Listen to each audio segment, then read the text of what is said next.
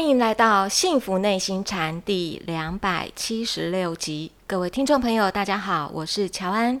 与我们一起在线上的是黄庭禅创办人，也是钟岭山内心教育基金会董事长张庆祥张讲师。张讲师您好，乔安好，各位听众大家好。呃，在今天的节目呢，我们要进行的是张讲师的解惑时间哦。解什么惑呢？就是记得讲师您在呃两百六十一集的节目里面有讲到，就是阳明先生他曾经说，呃，人生的大病指一个傲字哦。呃，原来这个傲字呢，它可以破坏一个人的德性，还可以摧毁人跟人的关系。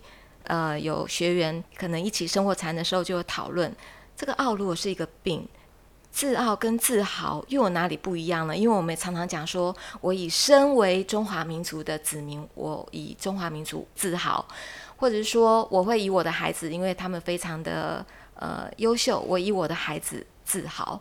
那这样自豪跟自傲，如果自傲是一个病的话，自豪也是病吗？请问讲师，请您为我们解惑。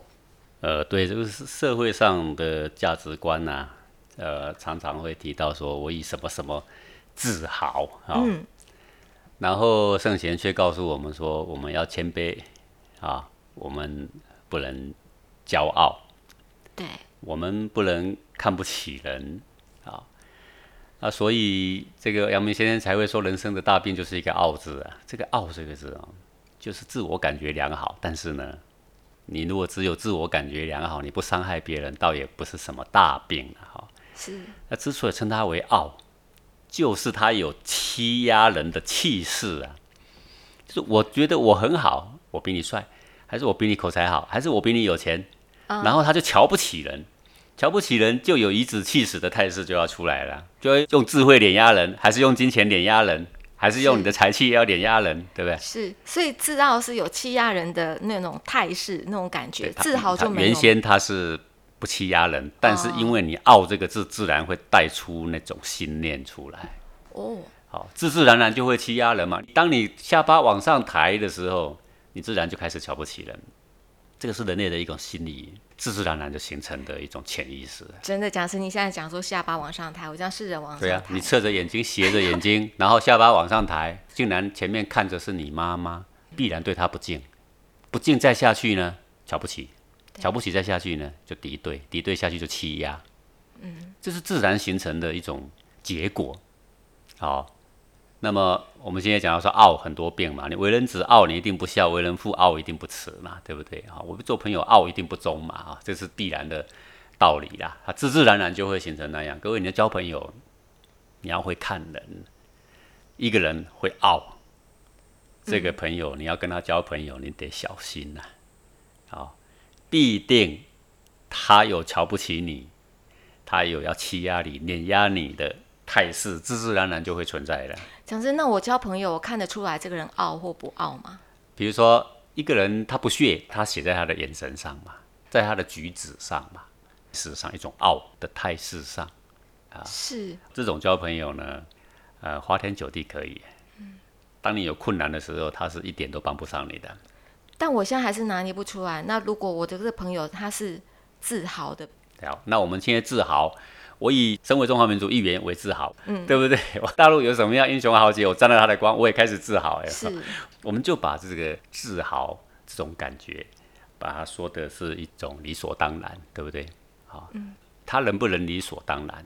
啊，比如说我举个例子，如果你自豪，但是你不欺压别人，你不会看不起别人，那你的自豪纯粹就是说，因为我做对的事，所以我为我做对的事，我感觉到欣喜。但是呢，却把自己抬高一等，开始鄙视别人，这行吗？啊，这太难了。有时候我会做什么事情，可能自豪，我一不小心，你自豪就会瞧不起人，这就是傲啊，就马上就划等号。因为你说好，譬如我们现在举个例子，呃，我身为中华民族五千年悠悠历史，我感到自豪。自豪。我为我们的都市非常干净，我感到自豪。嗯。我看到这个印度人，哎呀，什么都市这么脏，有没有？哎呀，我跟他们比起来，我们自豪的很哪个好？你自己做的干净可以，我们可以怜悯别人的无知可以，你因为自己做得更好而鄙视别人的无知，就会开始轻视别人，轻视别人，最后就是敌对别人。嗯，最后就会产生了民族主义感。什么叫民族主义感呢？希特勒为什么屠杀犹太人呢？因为他觉得德国人是最优秀的品种。哎，你觉得你优秀可以，但是你你要祝福别人也能够一起优秀的话，我就觉得你是个大人物了，有气量的人物了，是对不对？是，我的祖先很优秀，哎，各位，我们祖先不一定很优秀，但是我们炎黄子孙，我们愿意说我的祖先真的很优秀。各位，我的妈妈没有很漂亮，但是我愿意告诉天下人说，我妈妈真的很漂亮，在我心目中很漂亮，我为我的妈妈感到自豪。诶，各位，这是可以。但是如果你的自豪自豪到说你们全部真的都不如我妈妈，你们真的是很丑，那这个自豪就变成一种傲，对不对？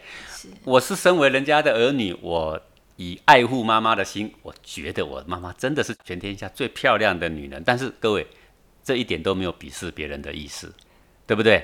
对，好，但是我妈妈真的很漂亮，确实很漂亮啊，我也觉得她很漂亮。那比我妈妈更丑的人，我就说，你看你妈妈好丑啊！哎，各位，这个敌对是不是出来了？是会有出来了。可是讲是我一直在揣摩，我觉得我可能是有时候我们自己太无知，搞不清楚这个“傲”字原来这么深远。因为比如我们常常妈妈都会讲说，我以我的儿子为傲。对。但是其实并不是要欺压别人的意思。你讲这个话，你心里是知道说，其实每个妈妈都以儿子为傲，而且都祝福每个妈妈以儿子为傲的话，嗯，那这个是气量宽阔的。这个就是说，只要我儿子尽管是有那么一丁点进步，我都感到很高兴。各位，这个傲其实是高兴，是高兴，这样就可以。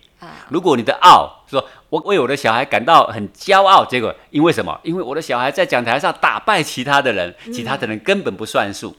他们如何跟我小孩比？那这个就不行了。对，所以各位，你为你的你身为中华民族感到自豪，我也为我是中华民族炎黄子孙感到自豪。但我不敢轻视美国人，我不敢轻视日本人，我也不敢轻视印度人。你这个自豪是有骨气的，而且是开阔的，这是可以的。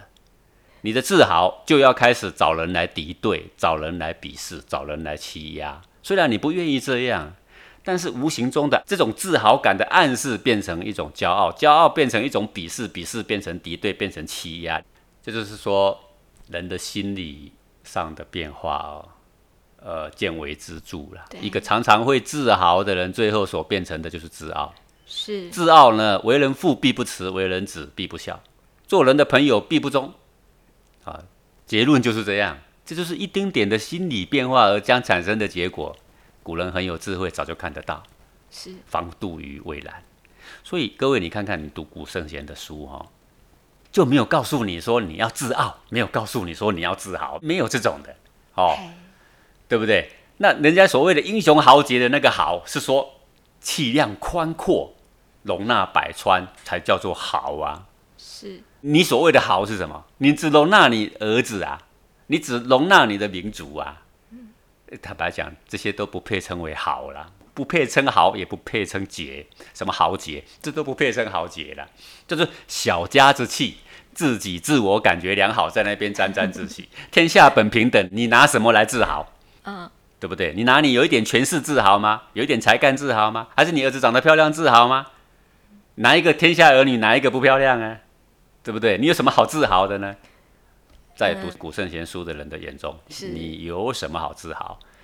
我告诉你，你很平常。我常常告诉我儿子，你很平常。他常常觉得他很聪明，哦，没有错，他很聪明，那种世俗的聪明。我们知道啊，你聪明久了，人家也不是笨蛋，所以你就早晚要吃亏。我常常跟他讲，你其实很平常，你脑筋动得快一点、溜一点，但是呢，相处久一点呢，若你有不良居心，人家早就看得出来。到底聪明在哪里呢？这不算聪明，对不对？对，所以讲是您身为人父哦，您的女儿也非常优秀、非常漂亮，您的儿子真的也是非常聪明。打从心里没有以他们自豪吗？会觉得说他们终于有长大了，我们终于可以放手了，会觉得宽心呐。哦，出去呢，我相信他有保护自己的能力，他不会被欺负。哦，我们也很担心说他出去会不会欺负人呢？对不对？各位，你不能只担心你的儿女被欺负。如果你的儿女真的是太强势的、太聪明了，你会担心他欺负人呢？对不对？嗯，哎，你就要约制他呀。是。如果他过于狂妄，你就要消罚他，你就跟他讲说，其实你根本就是很普通。所以讲师，您以前是怎么样，就是在教导您的孩子如何的胜不骄，败不馁呢？我们的孩子都在竞争的这个环境里头，他真的赢了人家了，我们当然要给他拍拍手，他的确是赢了。这样子好像如何去拿捏？这个我们要教导小孩的，就是说胜不骄，败不馁啦。是。你胜利只是一时的嘛？哦，对不对？对。各位，谁曾经胜过老天吗？没我们常常写说“人定胜天，人定胜天”。我还记得有一个好大的这个石碑，上面刻着“人定胜天”，然后它就立在一个海岸边，那个溪口跟海岸交接处，写着“人定胜天”。结果一个那个土石流啊，连那一块“人定胜天”统统滚到海里去，一套都不见了。好吧，你们让你们看看“人定胜 天”怎么个胜法嘛？一场土石流就让你鬼哭神嚎啊，对不对？呼天抢地呀！你什么时候能胜过天呢？那么人生的阅历啊，看久一点呢，你就会发现一件事情啊，好像人生跟着一个很大很大的洪流在走啊。嗯，各位，你一个再会游泳的人，你游在那个滔滔的大江之中，你只能跟着洪流走。对，那你再怎么努力呀，再怎么聪明啊，就只能够改变那个航向一点点。你也赢不了洪流啦，只能顺着走了，对不对？对。所以再怎么聪明的人。我还记得是张飞吗？好，他说天不怕地不怕，我谁都不怕。好，那么他旁边的这个朋友，就我忘了谁了，说你有一个东西你肯定怕。我说我什么都不怕，你手拿过来，我写个字给你看看。好，写在他的手心上，写完他一看，这你怕不怕？哦，这很怕，够怕了吧？对，怕死了。我要写个什么字呢？生病的病啊。各位，你在狂妄的人生病，你怕不怕？怕，够怕了吧？嗯。你不想老，你会不会老？会，够怕了吧？你狂妄什么？你胜过谁呀？你不想死，要不要死？必死啊！必死了吧？嗯，还狂妄什么？连这么大的事情都无法掌握，那充其量你能够掌握的就是雕虫小技，对不对？枝枝叶叶，请问你有什么好狂喜的呢？对不对？不过是雕虫小技嘛，你傲什么傲啊？大的局面你根本掌握不了嘛，不是这样吗？是。所以人呐。自己什么时候可以治好？我有一个什么毛病，我终于可以战胜我的习气毛病，我终于可以从那种不是人的生活，我终于像个人了。我们就说，哎，可以自豪一下。这个自豪没有瞧不起别人，为什么？因为我是战胜我自己呀，对不对？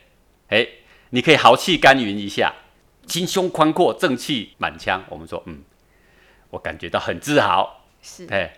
这是可以的，自豪。那我这个是可以认同，正气满腔。对，这这自豪。你如果鄙视别人，就是阴湿满腔，哪来的正气满腔？这叫什么自豪啊？分辨得出来了，嗯，对不对啊？是一个自豪的人，他必定是心胸磊落、坦坦荡荡啊，浩气充沛啊，是啊，不然怎么个自豪？是好。